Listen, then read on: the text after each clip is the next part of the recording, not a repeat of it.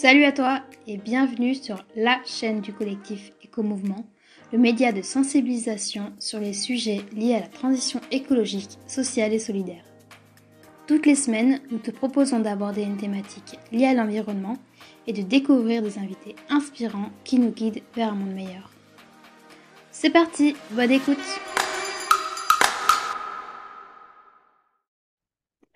Bonjour à vous et bienvenue dans ce nouvel épisode. Je suis Mathilde et je suis ravie de vous retrouver aujourd'hui afin d'aborder ensemble le sujet des glaciers.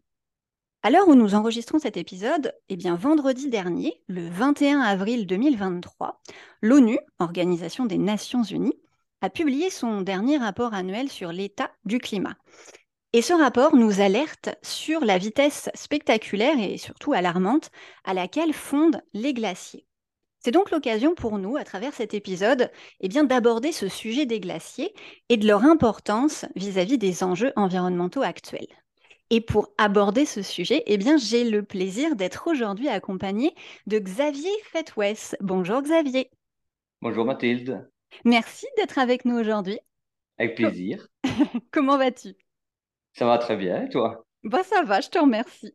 Bon, alors pour débuter l'épisode sur les meilleures bases possibles, en général, j'aime bien commencer par définir le sujet qu'on traite. Alors dans notre cas, les glaciers, donc Xavier, est-ce que tu peux euh, nous dire ce qu'est un glacier et ce qu'est la glaciologie? Donc la, glaciologie, bon, c'est l'étude de tout ce qui est euh, les masses d'eau gelée, donc la neige, euh, ou sous forme de neige, sous forme de glace et ainsi de suite. Et les, glaciers, c'est simplement une accumulation de neige qui, sous, bah, le, poids de la neige, est progressivement transformée en glace. Ok. Euh, alors Xavier, je, t'ai lancé tout de suite, mais c'est vrai que je ne t'ai pas présenté. Euh, Xavier, tu es professeur de climatologie à l'Université de Liège en, en, Belgique, pardon, et tu es plus précisément spécialisé dans la modélisation du climat et des glaciers de l'Arctique. Est-ce que c'est bien ça? Tout à fait, tout à fait, oui. Ma spécialité, c'est notamment d'étudier l'impact du réchauffement climatique sur la calotte polaire du, Groenland. Eh ben, c'est une transition toute trouvée parfaitement. Ça enchaîne avec ma deuxième question. Euh, donc, on a, tu as défini un petit peu ce que c'était donc les glaciers, ces masses d'eau gelée. Est-ce que tu peux euh, nous en dire un petit peu plus sur les liens qui existent entre ces glaciers et le changement climatique? Voilà. Donc, avant peut-être d'aborder le réchauffement climatique, je vais peut-être d'abord expliquer comment les glaciers marchent, comment ils se forment, comment ils très bien. Vas-y. Alors, en hiver, ben, la, calotte, je vais parler spécifiquement du Groenland, mais c'est la même chose pour tout glacier euh, dans les Alpes ou ben, pour tout glacier dans le monde. Mais en hiver, les glaciers, ils accumulent de la neige et en été, une partie de cette neige fond. Alors, euh, on va avoir comme ça, sous le glacier, à la fin de l'été, il va avoir deux zones qui vont apparaître. La zone d'ablation, c'est la, zone où la fonte est supérieure à l'accumulation de neige euh, hivernale. Et à ce moment-là, à cet endroit-là, le glacier fond. Et au-dessus du glacier, le glacier, c'est ce qu'on appelle la zone d'accumulation, où il y a plus de neige que de fonte en été. Et alors, la zone d'accumulation, c'est une zone qui est très blanche. Le glacier, va, réfléchir, euh, va réfléchir euh, beaucoup de rayonnement du soleil. Par contre, la zone d'ablation, où il y a plus de fonte que de neige, là, c'est de la glace sale qui apparaît, noire, et le glacier euh, va absorber du coup beaucoup plus d'énergie du soleil, et ça va amplifier la fonte du glacier dans cette région-là. Alors, on pourrait... Ah, voilà. Ah, et alors, juste une, dernière. Oui, vas-y. J'allais synthétiser, savoir si j'avais bien compris, mais vas-y, vas-y, pardon. Voilà, voilà, oui, c'est ça. Donc, évidemment, ici, si on laisse comme ça fixer les choses, ben, on va avoir une accumulation infinie de neige dans la zone d'accumulation. Et la zone d'ablation, ben, très vite, elle va disparaître parce que chaque année, le glacier perd de la masse dans cette région-là. Alors, grâce à la gravité terrestre, la, masse, l'excédent de masse qui s'accumule dans la zone d'accumulation va alors glisser, vraiment s'écouler progressivement pour remplacer la glace qui fond chaque année dans la zone d'ablation. Et donc, si le glacier est à l'équilibre, on va avoir autant de masse qui va s'accumuler dans la zone d'accumulation et que autant de masse perdue dans la zone d'ablation. D'accord. Donc concrètement, aujourd'hui, par rapport au phénomène de réchauffement euh, global de la température, quelle est la problématique par rapport à justement cette fonte? Voilà, donc ce, que, ce qui se passe pour le moment, c'est qu'avec le réchauffement climatique, ça augmente un tout petit peu les, précipitations de neige en hiver. Typiquement, on gagne 5% de neige pour, 1% euh, pour un degré de gagné, simplement parce que les masses d'air sont plus chaudes, donc elles peuvent contenir plus de vapeur d'eau, et donc ça génère plus de précipitations, surtout en Arctique. Mais par contre, pour ce même degré euh, gagné de température, la fonte, par contre, elle s'emballe et elle augmente de 25%. Et donc très vite, on voit qu'avec le réchauffement climatique, on va avoir une perte de masse qui va s'accélérer parce que la fonte s'accélère beaucoup plus vite que le, petit gain de masse qu'on a avec des chutes de neige plus abondantes. Oui, donc on a un petit peu plus de, de, un petit peu plus de neige, mais ça ne compense pas la perte et la fonte qui est largement supérieure due à l'augmentation des températures. Voilà, tout à fait, tout à fait. Ok. Et alors, il y a, vas-y, vas-y, vas-y. Non, non, vas-y, vas-y, je te laisse. Et alors, il y, a, toute une série alors, de, de rétroactions positives, de, processus d'emballement. Donc, par exemple, pour la fonte, ben, si la fonte commence à accélérer, ça veut dire que la zone d'ablation qui est noire et grise euh, va, va progressivement remonter le glacier ou la calotte polaire. Et comme cette zone absorbe beaucoup plus d'énergie du soleil que la, zone d'accumulation qui est blanche, c'est ce processus-là qui va notamment accélérer la fonte euh, du glacier ou de la calotte polaire. Oui, donc en gros, c'est un petit peu euh, vulgairement, j'ai envie de te dire, le rat qui se mord la queue, c'est-à-dire qu'il y a une augmentation des températures, donc une augmentation de la fonte. Donc cette fonte, ça augmente euh, les, les, eaux, enfin les, les, zones grises et les zones noires qui augmentent la chaleur, qui augmentent la fonte du glacier. Tout à fait, tout à fait. Donc on est sur un cercle totalement non vertueux, au contraire. Oui, c'est ça, oui, voilà. Donc c'est vraiment le, c'est ce qu'on appelle une boucle de rétroaction positive. Donc, on fait un petit changement qui induit d'autres changements qui renforcent le changement initial et donc on a une boucle sans fin. Oui, une boucle sans fin. Euh, et donc, quelle est aujourd'hui la problématique de cette fonte des glaces? Donc, on a bien compris aujourd'hui le lien entre le réchauffement du climat et la fonte des glaces. Mais quelle est la conséquence de cette fonte des glaces? Voilà, donc euh, euh, une des conséquences, alors une conséquence pour les Alpes, par exemple, pour chez nous, c'est que les glaciers, en fait, ce sont d'immenses réservoirs d'eau qui écoulent l'eau petit à petit pendant l'été. Si les glaciers se reculent ou fondent complètement, et on a observé déjà plusieurs glaciers qui ont, disparu dans les Alpes, ça veut dire que c'est comme si on supprimait ces barrages d'eau, et donc ça va faire ah, euh,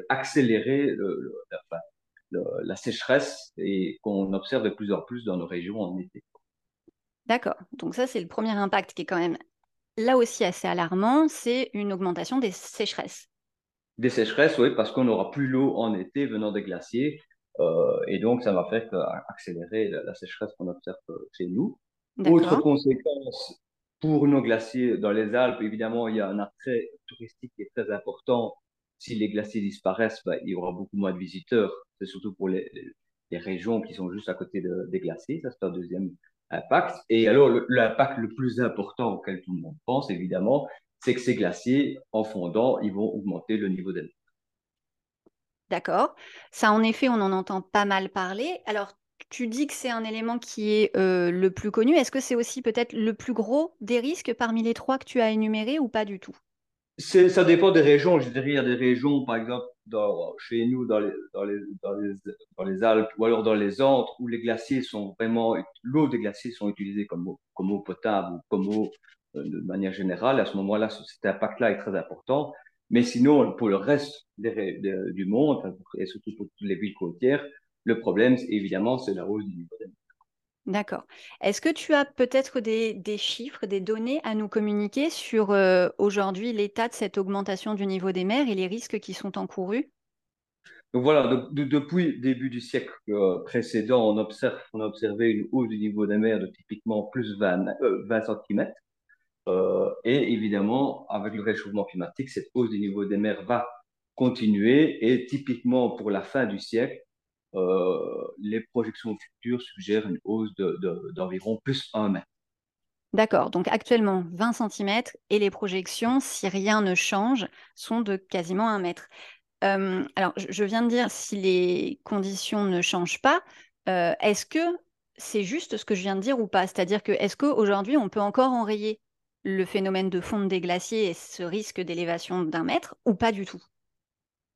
Alors, je, je dirais que ça, ça, devient de plus en plus difficile. Hein. Donc, ce que le dernier rapport concluait, c'est que le, le but, ce serait d'atteindre le fameux objectif de limiter le réchauffement climatique à plus 1,5 degré. Et à ce moment-là, l'impact sur le niveau des mers serait beaucoup plus faible.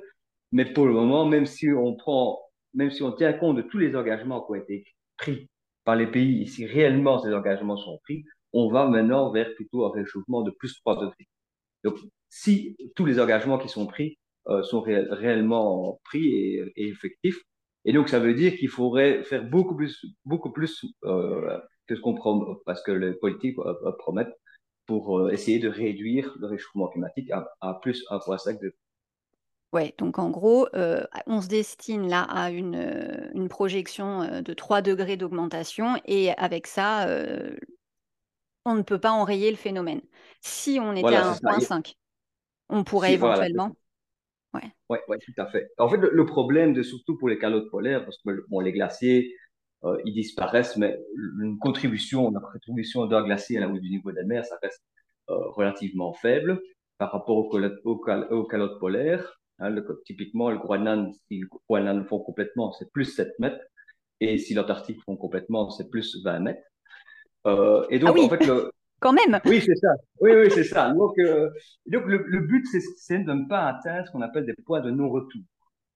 Qu'est-ce que c'est un, point de non-retour? C'est, euh, ça veut dire que c'est un, un, état de la calotte qui fait que qui, qui fondrait tellement qu'à un moment donné, même si on revient, si on dépasse ce point de non-retour, même si on revient à un climat normal, la calotte va continuer à fondre.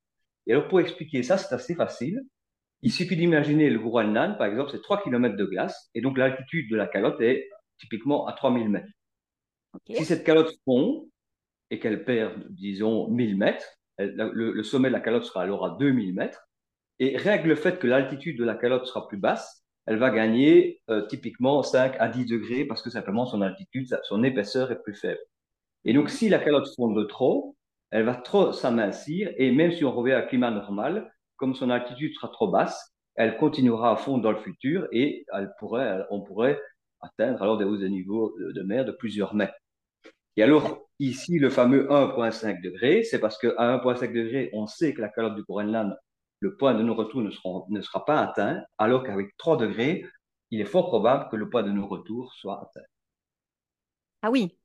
Bon, alors là, euh, normalement, il y a un petit froid quand même, euh, parce que c'est assez euh, alarmant. Et en effet, je ne suis pas sûre qu'on se rende compte de l'importance d'atteindre donc moins de 3 degrés de réchauffement climatique. Parce que, donc, si je, comprends bien au niveau des chiffres que tu as donnés, si on atteint ce point de non-retour, euh, à plus 3 degrés, donc on aura perdu les 1000 mètres de hauteur du glacier, donc c'est du Groenland. Et là, on sera sur une augmentation estimée de combien du niveau des mers, tu m'avais dit? De, 7 mètres. Alors évidemment, ça ne va pas se faire du, jour au lendemain, mais ça veut dire que même si on revient à un climat normal, le Groenland continuera à fondre et la calotte va disparaître complètement.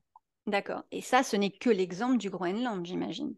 C'est que l'exemple du Groenland. Dans l'Antarctique, le point de retour est un peu plus haut. Mais le Groenland est probablement un, des éléments du climat qui explique pourquoi les scientifiques se battent pour qu'on essaie de limiter le réchauffement climatique à 1,5 degré. Parce que si on va même vers 2 degrés ou 2 degrés et demi, on s'approche euh, très vite du point de non-retour de la calotte du Groenland. D'accord. Donc concrètement, aujourd'hui, ce qu'il faut, c'est absolument décarboner, puisque le changement climatique, euh, on le sait, est quand même euh, majoritairement à cause de l'émission des gaz à effet de serre dues aux activités humaines. Donc, il faut absolument éviter ces émissions de gaz à effet de serre pour euh, drastiquement éviter ces réchauffements climatiques. Tout à fait, oui. Donc, c'est vraiment ici, il est, temps d'arrêter de, nos émissions de gaz à effet de serre. Et il est probable aussi, même qu'à un moment donné, il faudra essayer d'extraire le CO2 qu'on a émis, parce qu'en fait, le problème des gaz à effet de serre, c'est qu'il reste longtemps dans l'atmosphère. Et donc, typiquement, par exemple, le CO2, une fois qu'il a été émis, il reste 100 ans dans l'atmosphère. Et donc, son effet, de, enfin, son effet euh, sur le réchauffement climatique va encore durer pendant 100 ans, même si on stoppe toutes nos émissions de gaz à effet de serre. Et donc, c'est ça le problème qu'il y a actuellement. Oui, tu fais bien de l'aborder, c'est ça. Même si on arrête aujourd'hui, si euh, par miracle on arrivait à euh, éradiquer les gaz à effet de serre et ne plus carboner, euh, le problème, c'est que de toute façon, euh, rétroactivement, il y aurait encore 100 ans où il y aurait du CO2 et CO2 équivalent dans, l'atmosphère. Oui, tout à fait. Et donc, c'est ça qu'il faut essayer de, de, limiter au maximum. Et évidemment, et comme les calottes polaires, leur, leur temps de réponse est, relativement long, euh, ça va continuer à impacter le, la fonte des calottes polaires. Donc, c'est ça qu'il faut éviter. C'est absolument, éviter de, dépasser ce, fameux poids de nos retours des calottes polaires. D'accord donc là, on a bien compris l'importance de ton métier, de l'étude des glaciers. Est-ce que tu peux justement, peut-être un peu plus concrètement, nous dire ce que toi tu fais? J'ai dit que tu étais spécialisé dans la modélisation du climat. Est-ce que tu peux nous parler un petit peu justement de ton quotidien et des défis auxquels tu fais face face à ces enjeux? Ben Voilà, donc ici, moi, en fait, je développe un modèle du climat qui s'appelle le modèle MAR que j'applique notamment euh, sur la calotte du Groenland. Et alors, je, simule avec mon modèle, je vais simuler l'atmosphère, les précipitations, l'accumulation de la neige, la fonte de la neige à la surface et ainsi de suite. Donc, je, vraiment, je simule tout ce qui se passe à la surface des calottes polaires. Et alors, je vais donner les sorties de mon modèle à d'autres équipes qui vont étudier alors les glaciers, la dynamique euh, glaciaire de la calotte, et pour alors donner des estimations, notamment pour les, les rapports du GIEC. D'accord. Donc oui, euh, les rapports du GIEC. Et euh, est-ce que tu interviens également peut-être euh, dans le cadre des COP? Je n'interviens pas, dans les COP. Dans le rapport du GIEC, oui, mais dans les COP, je n'interviens pas. Ça reste, les COP, c'est plus politique parce que c'est là justement où, chaque pays prend des engagements. Et clairement, ici, les engagements actuels qui sont pris ne sont pas suffisants parce que même s'ils sont pris, on va vers plus 3 degrés et on ne va pas vers le fameux 1,5 degré.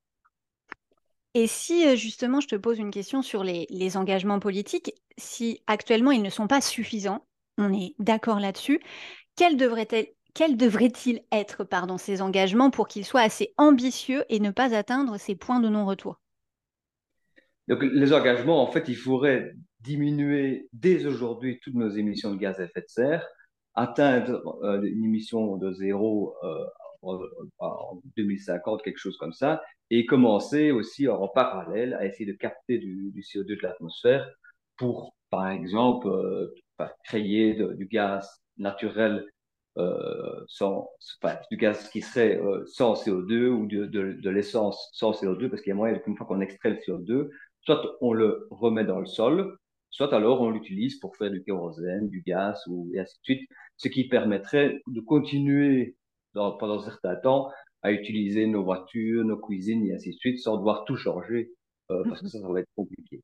Oui, oui, parce qu'il y a quand même visiblement dans ce que je traduis de ton discours, il y a une urgence à agir, mais euh, au niveau même citoyen, on n'est pas peut-être encore outillé et prêt à totalement arrêter euh, l'usage des gaz à effet de serre. On n'est pas outillé, on n'a rien actuellement qui nous permet de ne pas l'utiliser, puisque malheureusement, on en est encore pour certaines choses dépendant.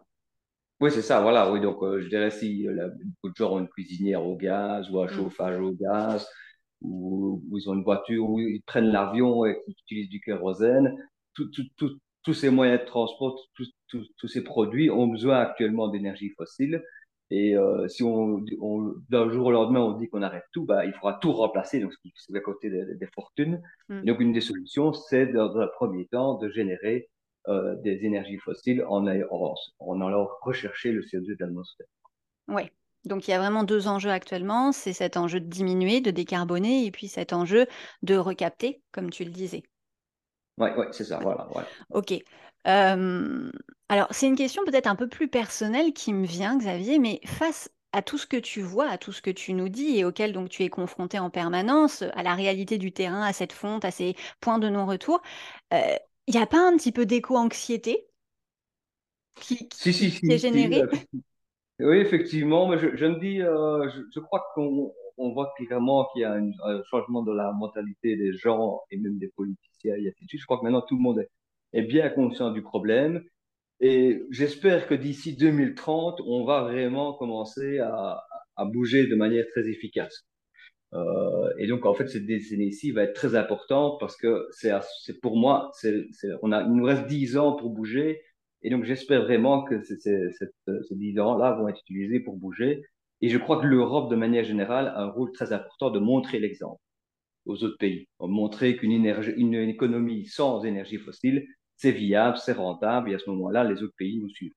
Oui, une forme d'exemplarité, de porte-drapeau pour, pour les autres. Parce que tout le monde, on est d'accord que nous, on parle de l'Europe actuellement, mais toutes les communautés, tous les pays, tous les États sont sujets à ces enjeux dont on a parlé de montée des mers, de disponibilité en ressources d'eau, de sécheresse, etc. Oui, tous les pays, tout le, monde est, tout le monde est concerné et tous les pays, je dirais, aussi participent d'une manière ou d'une autre à la. Au réchauffement climatique par leurs activités. Mais l'Europe, ça fait, on a pendant une centaine d'années, voire 200 ans, on a pollué sans, en fermant les yeux, entre guillemets. Et donc, euh, avant de demander aux autres pays de faire un effort, je pense que l'Europe doit d'abord montrer l'exemple. Euh, je pense que c'est très important. Oui, je suis tout à fait d'accord. c'est, on, on, a tendance à se jeter un petit peu la pierre de l'inaction, mais il faut sortir un peu de ce triangle de l'inaction et commencer nous-mêmes euh, par faire des actions. Donc oui, je suis d'accord avec toi. oui, c'est ça. Bah oui, c'est ça. Oui, oui, tout à fait. alors peut-être pour, pour terminer, entre guillemets, sur une note un petit peu plus positive, est-ce que tu aurais un message d'encouragement pour inciter nos auditorices eh bien, à mettre en œuvre cette décarbonation nécessaire? Ben, Oui, je, je, je dirais qu'un un des moyens, par exemple, qui est relativement facile, c'est si on a de l'argent en, banque, c'est d'investir dans des fonds qui, d'une manière ou d'une autre, favorisent les énergies renouvelables et non les énergies fossiles. Parce que je pense qu'à un moment donné, le message, il va y avoir un, je dirais, un message fort venant des assurances et donc des banques, parce que évidemment, les, les, conséquences du changement climatique, ça va coûter cher aux assurances, et, et tout le monde est d'accord, les économistes aussi, est d'accord que ne rien faire, ça va coûter beaucoup plus cher que, que dès maintenant commencer à diminuer les émissions de gaz à effet de serre. Et donc, un moyen fort pour forcer cette transition-là, ce serait par exemple d'investir son argent plutôt dans des fonds ouverts qui favorisent les énergies renouvelables. Autre chose, évidemment, c'est d'utiliser un maximum le train euh, pour tous ces transports et notamment pour, euh, pourquoi pas, ça pas besoin de partir bien loin en vacances, hein, surtout en France, qui est un magnifique pays. et, euh, euh, et du coup, voilà, il y a moyen de, de partir en France ou euh, en vacances ou être chez soi. Et je pense que ça, c'est déjà aussi très, très bon pour, pour le climat. Ok, donc deux, deux axes de solutions possibles. Euh, je pense, un petit peu à, la portée de tous et toutes.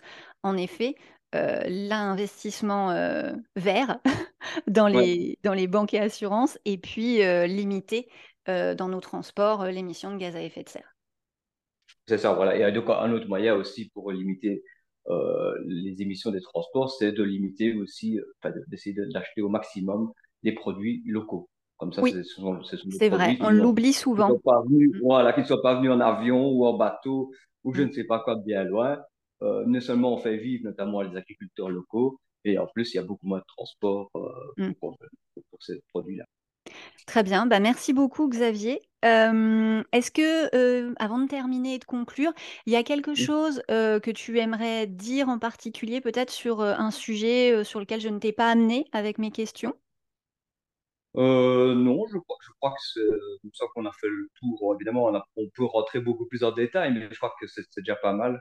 Oui. Euh, ok. Pour les gens, Voilà. D'accord, pour avoir semé des petites graines et je l'espère inspirer et, avoir informé les, les auditeuristes. Oui, tout à fait, tout à fait. Voilà. Bon, et eh ben merci beaucoup Xavier euh, d'avoir été avec nous et puis d'avoir partagé ton expérience et tes connaissances sur les glaciers. Avec plaisir. Bon, et ben merci à toi et puis bah merci à vous, chers auditeurs, d'avoir écouté ce podcast jusqu'au bout, pardon. Et comme je le disais, j'espère vraiment qu'il vous aura plu, informé et qu'il vous inspirera pour euh, agir et changer un petit peu euh, vos comportements, nos comportements au quotidien. Et puis pour ma part, eh bien je vous dis à très bientôt pour un nouvel épisode.